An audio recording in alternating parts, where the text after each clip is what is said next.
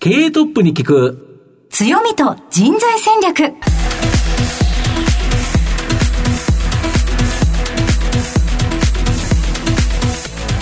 毎度相場の福の神こと藤本信之です。アシスタントの飯村美希です経営トップに聞く強みと人材戦略。この番組は相場の福の神こと財産ネット企業調査部長の藤本信之さんが注目企業の経営トップや人材戦略を担うキーパーソンをゲストにお迎えしてお送りします。企業を作るのはそこで働く人ということなんですがゲストには毎回事業戦略上独特の強みとその強みを生かすための人材戦略じっくりとお伺いしていきます。この後早速トップのご登場です。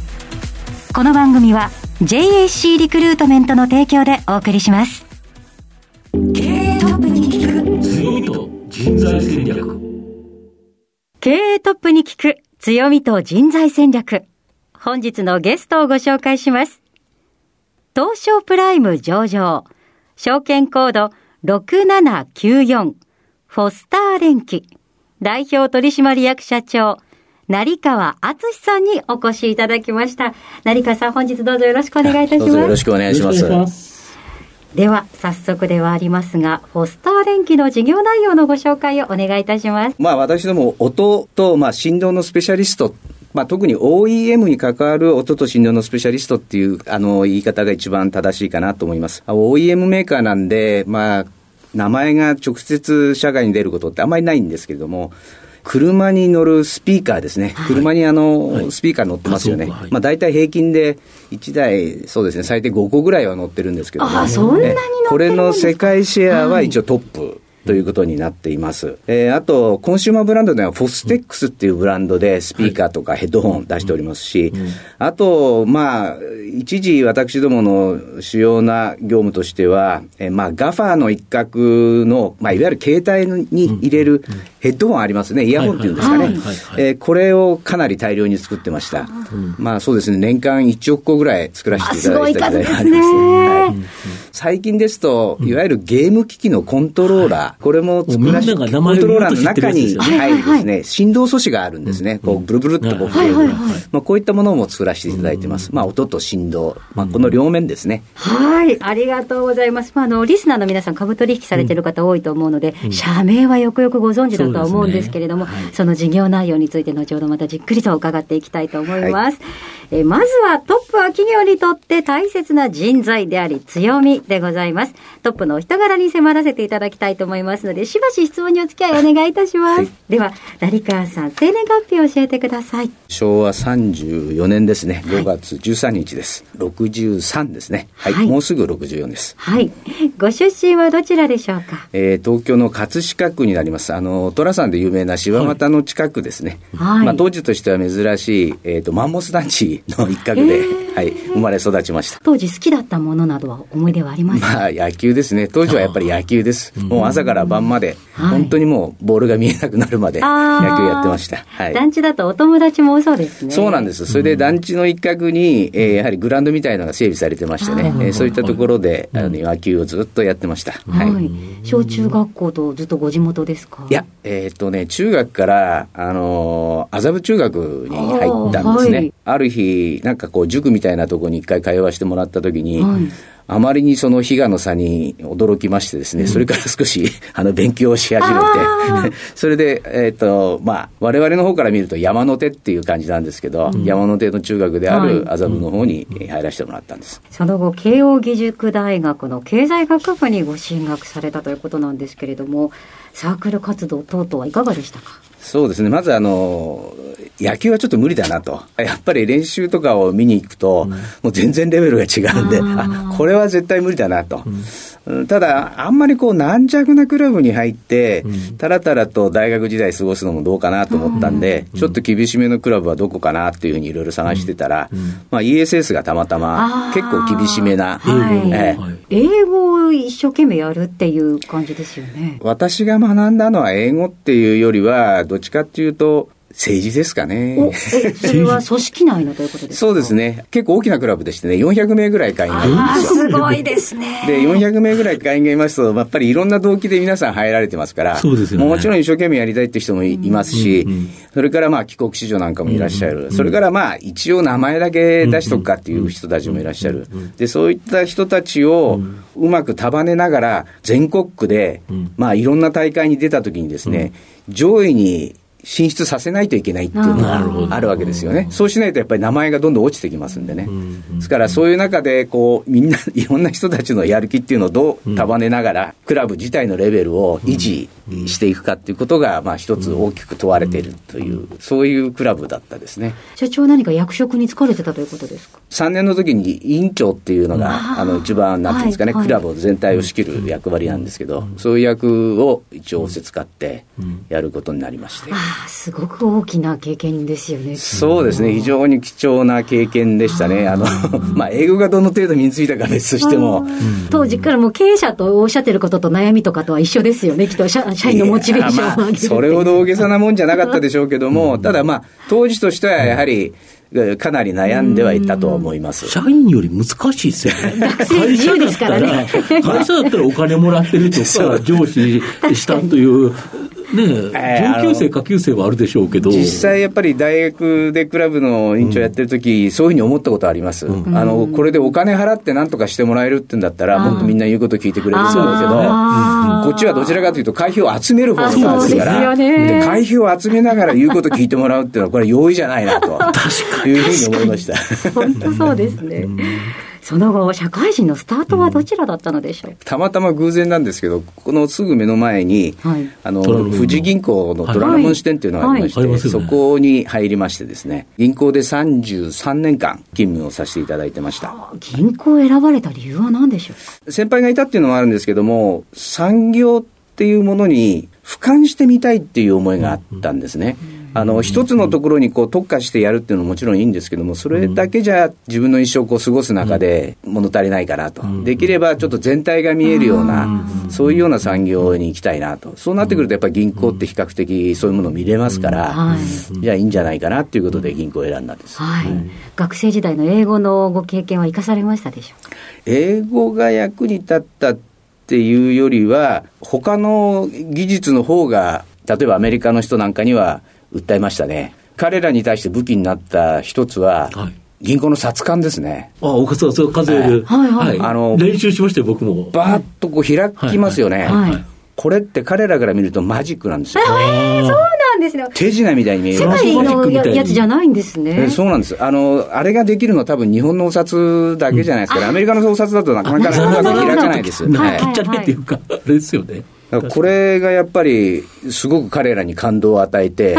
なんか言うこと聞いてくれるようになりましたね。意外なところでこう、はあの、なんか見せることができたわけですね。そうなんですよね。えこんなのが役に立つとは思わなかったです。銀行入った時は習うんですか？あ、習います。へーえとにかくこれできるようにならないと、一応試験あるんですよね。えまさかパフォーマンスになるとはといったところだと思いますけど、海外勤務も19年。そうですね。通算19年になります。はい。えその後、銀行から現在の会社に移られるわけですか？はい。ご経緯は何でしょう？今の会社の、まあ、経営者の中で、ちょっとこう、なんていうんですか、年代的なギャップがあったんですね。で、そこを埋めるために、やはり、えーそれなりの経営者をどっかから連れてこなきゃいけないということで、まあ今のみずほ銀行なんですけど、みずほ銀行に声をかけていただいたらしくてですね、で、私がちょうど、えーロンドンにトップとして駐在してたんですけども、そこに、まあ話が持ってこられて、まずはちょっと試しに入ってみますかと、まあこういうことで、今のフォスター電機の方にお邪魔することになったということはいですね。。ありがとうございます。さて、現在までたどり着いてまいりました。また事業内容、そして現在の社長のお考え等々、後半でじっくりと伺わせていただきたいと思います。この後は組織の強みと人材戦略に迫ります。経営トップに聞く。強みと人材戦略。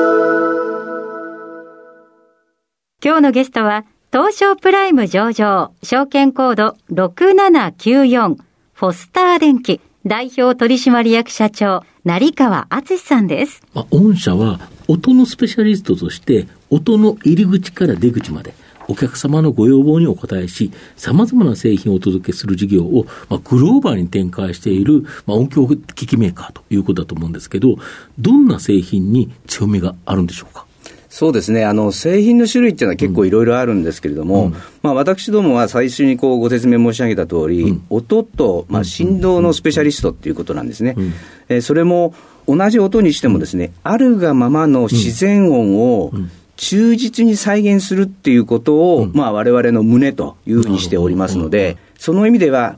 ありとあらゆるお客様の、いわゆるその音響に関わる、ないしは振動に関わるソリューションに関わっていける、ここが我々の一番の強みじゃないかなと。なるほど。癖のある音を出すとか、自分たちが好きな音を出すとかっていう企業さん結構いらっしゃるんですけども、やっぱりそうなりますと、すべてのお客様の音響ソリューションに関わるってことはなかなか難しいんですね。ただ一方で私はそうではないということで、まあ、かなり多くの車の企業さんとか、うん、それからやっぱり音響に関わる企業さんのところの、うん、いわゆる B2B に関わることができる、うん、まあ、ここが最大の強みじゃないかなと思います。なるほど、はい、で先ほど、まあ、車載用のスピーカーでは、まあ、世界シェアトップというお話あったんですけど、車もどんどん今変わっていって、まあ、今までエンジン車、という形で、まあ、ガソリンエンジンですから、まあ、それなりに音がうるさい、うん、ただ EV、電気自動車になると、非常に静かになりますよね、そうすると、やっぱり音響機器の重要性、増すそうなんですけど、これ、本当なんですか？まず、音に関して、やはりそれなりに、その地域、地域なりのこだわりっていうのがありますから、うん。はい、まあ、それによってわれわれの、まあ、業態としても成り立っているところがありますし、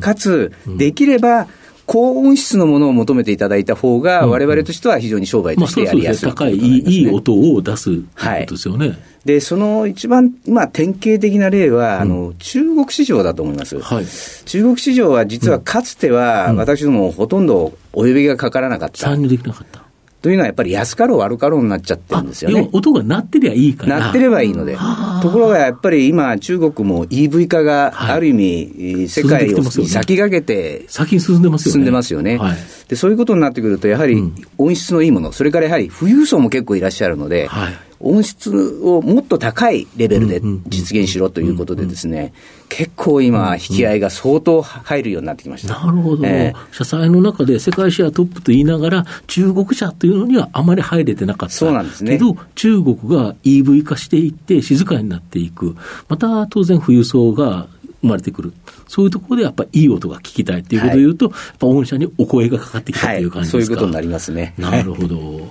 これやっぱり EV 化ってどんどん進んでいくから、そうすると、まあ、高級な同じスピーカーだとしても、いい音の高いスピーカーが売れるということですかね。そうですね。あの、そういう側面が出てくると思います。うん、はい。あともう一つ、その自動運転と。いうところもあるんですけど、まあ、こうなるとですね、ただ今の法律だと、すぐに運転できる状態にしとかなきゃいけないから、寝たりお酒飲んじゃいけないということだと思うんですけど、そうすると音響機器、これ、重要性、さらに増してくるんですか？そうですね、まずあの、うん、寝てはいけないというところに、われわれの製品がまた一つ活用できるようになっています。うん、というのは、ハンドルを握ってますよね。はいはい、で、こう、眠ってくるような状況になったら、それをブルブルっと震わせて起こす。あのこれはハンドルでなくても、もちろん座席でもいいんですけどもね、いやそういうものを感知しながら、それを起こすということもできますし、それから、えー、外から危険な状況が迫ってくるようなケースで、はいはい、その危険を知らせる安全ブザーであるとか、もしくは振動で知らせるっていうようなことも可能になります。こういうまあ安全に関わる部分が一つあるのと、それからもう一つはやっぱりエンターテインメントですね。あの皆さんやっぱり運転に関わる手間がうん。と減りますので、そうなってくると、各自がそれぞれにエンターテインメントを楽しむということになりますよね。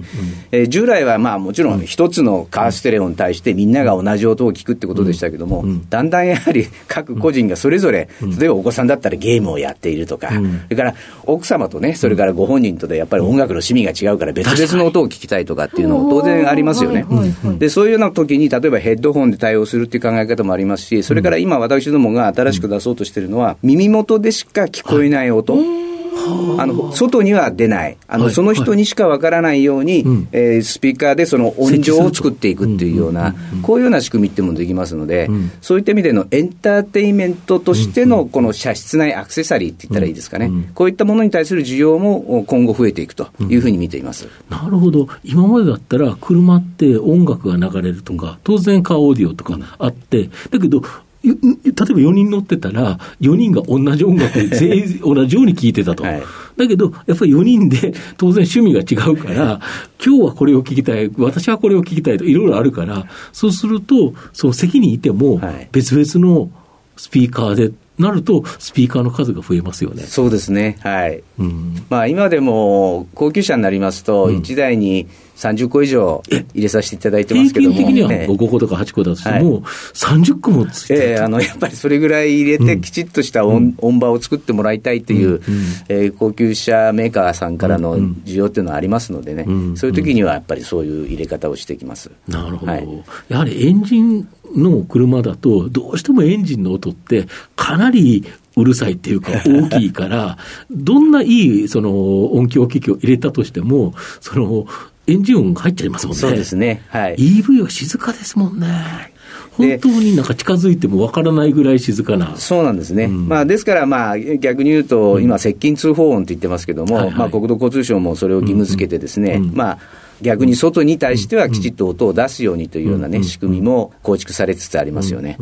ただそういう中でちょっと面白いのは、ある高級車メーカーさんからですけど、自分たちの車のエンジンの音をその EV につける接近通報音に乗せてくれっていうような需要もありますね。なるほど。やっぱりあの車の音っていうのは、運転してる人にとって一つの快感でもありますんで、それが全くなくなってしまうっていうことに対する、まあ、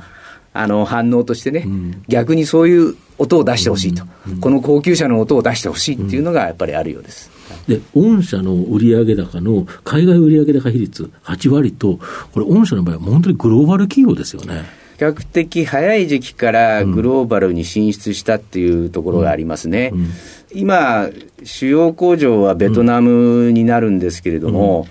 うん、なんかあんまりそのうちはすごくグローバルだ、グローバルだっていう感じっていうよりは、地道にこう進出してきたっていうイメージなんです。えっと、何が言いたいかっていうとですね、あの社員と、それからまあ経営陣の距離がすごく近いんですね、特に現地においては。あの例えばベトナムにしても中国にしてもそうなんですけど、で今あの、ベトナムも中国もトップは、いずれも現地の人を配置してるんですけど、例えば一つの例を挙げますとね、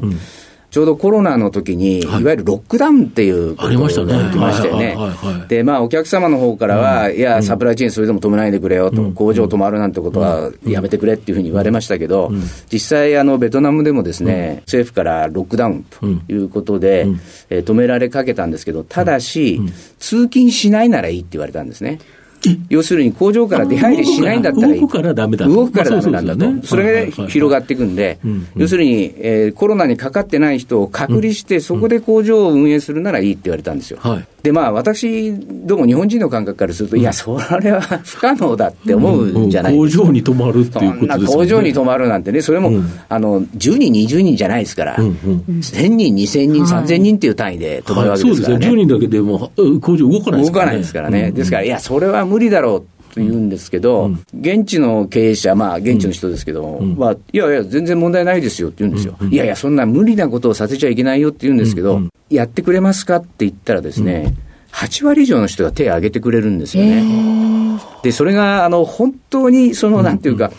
心からやりたいっていうんであればいいんです、いいんですけど、そうじゃないってことはないんだよねって確認しても、いやいや、大丈夫ですと、あのその証拠にちゃんとね、準備もみんなで一緒にやりますし、えそれからあの休日は休日で、社内でね、まあ、いろんな行事なんかも催しますんで、全然問題ありませんよって言うんですけど、本当にそれで、1か月以上、運営してたんですよね。逆に言うと家に帰れないという、帰れないんですよ。で、そういう中には随分たくさん、あの、うん、お母さんとかもね、いらっしゃるんで、やっぱり女性が結構多いですから、ね、社員としては。はいはいはい、いや、本当、われわれの方から見ててもあれだったんですけど、うん。工場のフェンス際にですね、週末になると、ご家族がね、お子さんとか。お子さんとかがね、来られて、で、ただ、手を、接触はできないのでね、ただちょっとこう離れたところで、わーとかっとこう手を振ってたりする映像をね、送ってくるんですよ。いや、もうなんかね、涙で出てましたね、本当ね。うん、でもそういうことを決して、あの、いやいややるんじゃなくてね、やっぱりこれだけ大事な時期だから、我々が一生懸命やらなきゃねっていうようなことで、自ら進んでやってくれるんですよね。まあ、ああいうの見てると、本当に、まあ、我々ももっともっと頑張らなきゃいかんなと、経営者としてもね、しっかり経営しないといかんなという気持ちにさせられますよね。ちょうど、それこそ先ほど、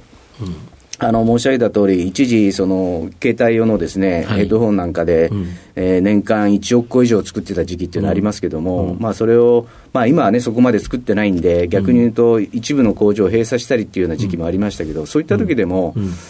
皆さんやっぱり、なんて言うんですかね、携帯電話番号を残してきて、あのまたね、再開できるような時があったら、必ず電話してくれって言うんですよね、うん、うん、すごくやっぱりそういう意味での親近感っていうんですかね、非常に強くて、まあ、それはあの経営の上での非常に大きなパワーだなというふうに思ってますね、はい、今後の御社の成長を引っ張るもの、なんでしょうか、一番は。あのそういった意味でも、私どもの最大の財産っていうのは、人材の財っていう字を、はい、あの財産の財って書くんですけど、人材なんだと思うんですよ。なるほど、人ということですね。はい、今申し上げたような、そういうこう、会社のために頑張ろうっていう人たちと同時にですね、あと、例えば研究開発なんかに携わる人の例を挙げると、彼らってあの、ほとんど採算度外視でお客さんに尽くしちゃうんですよね。尽くしちゃうっていうと、ちょっと語弊があるんですけど、あのまあ、もちろんお客さんにとっては大変ありがたい話でいいんですですけど、まあ、ちょっとあの経営してる側からすると、ちょっとそれ、もうちょっとなんとかならんかみたいなところあるんですけど、でもそれぐらいお客様の要求にどうやったら応じられるかってことを、もう真剣に、のめり込むようにやっていく、まあ、それでお客様からの信頼をつかんでいて、まあ、世界各国のですね、まあ、有料メーカーさんの受注を獲得できているっていうことだと思うんですね。うんうん、ちょうどもうこの2年間ぐらい、あのコロナ禍でですね、うん、えー、部材費の値上げとかがずいぶんありましたし、うん、海上コンテナ運賃が上がったりして、うん、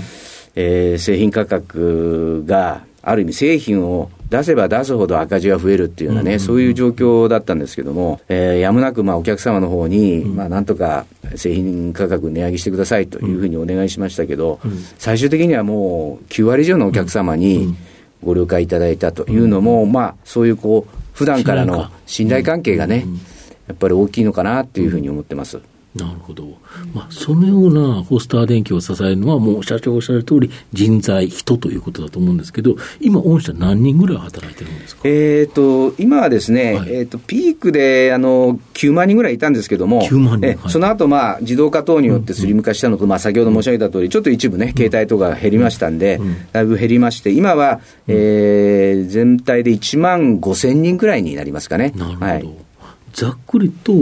どこに、どういう部署にどれどれだけの人が配置されてるんですか？えーとですね、まあ、部署っていうよりは、あの本社と海外って申し上げた方がいいと思うんですけども、本社が大体600人ぐらいで、うん、残りはほとんどっていうか、全部海外です、うん。うん、御社、中経営計画で人材の採用拡大と育成に注力されてるんですけど、直近やっぱり社員増えてるんですか？いや、えー、っとですね、全体の人数っていうのはそれほど増えてないですね。あの、毎年、あの、新卒採用で10名から15名ぐらいを獲得してますし、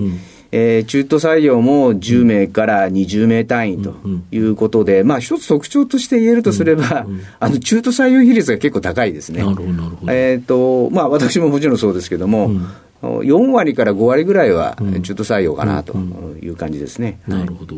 御社今後、ここを伸ばしていきたいとか、事業、こういうところに注力していきたいっていうところございますか？先ほど申し上げた通り、車載用のね、うん、スピーカーを主にやってますし、うん、それからそこから発生するところのインフォテインメントというのを、まあ、主力事業として突き進めているんですけども、やはり、えー、社内の人たちは、えー、もっともっとこう研究開発型のビジネスを、うんをやってですね、お客様のいろんなその、えー、オーディオに関するソリューションに関わっていきたいという思いが強いもんですから、えー、そういった方面、もう少し力を入れたいなと思ってます。具体的に言いますと、先ほど、あの、ゲーム機のコントローラーに、まあ、振動装置使われてるって話しましたけども、このコントローラーに入ってるこの振動装置が、なぜ採用されてるかというと、実際の手応えの再現性が非常に高いからなんですね。えー例えばその、泥沼にこうはまっちゃった時の感覚みたいのをこう手にこう見せるとか、それから、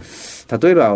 バドミントンのラケットで打ってみる、それから卓球のラケットで打ってみる、うん、それぞれ感覚、皆さん違いますよね、ね。はい、重さが違うから、はい、こういったものを私どものこのアクチュエーターって言ってますけども、うん、振動素子ですね、うん、これだと再現できるんですよね、皆さん、ちょっとなかなかイメージ湧かないかもしれませんけど、ちょっと重いのと軽いのと当たったっていうのが、確かに違いますよね。当然私ども音の専門メーカーですから、はい、音も当然それで再現できるんですよね。まあそういったところもあって、今コントローラーに一部採用されてるわけですけども、そういったところの発展系としては、まあ今までもその仮想現実みたいなことやってきましたが、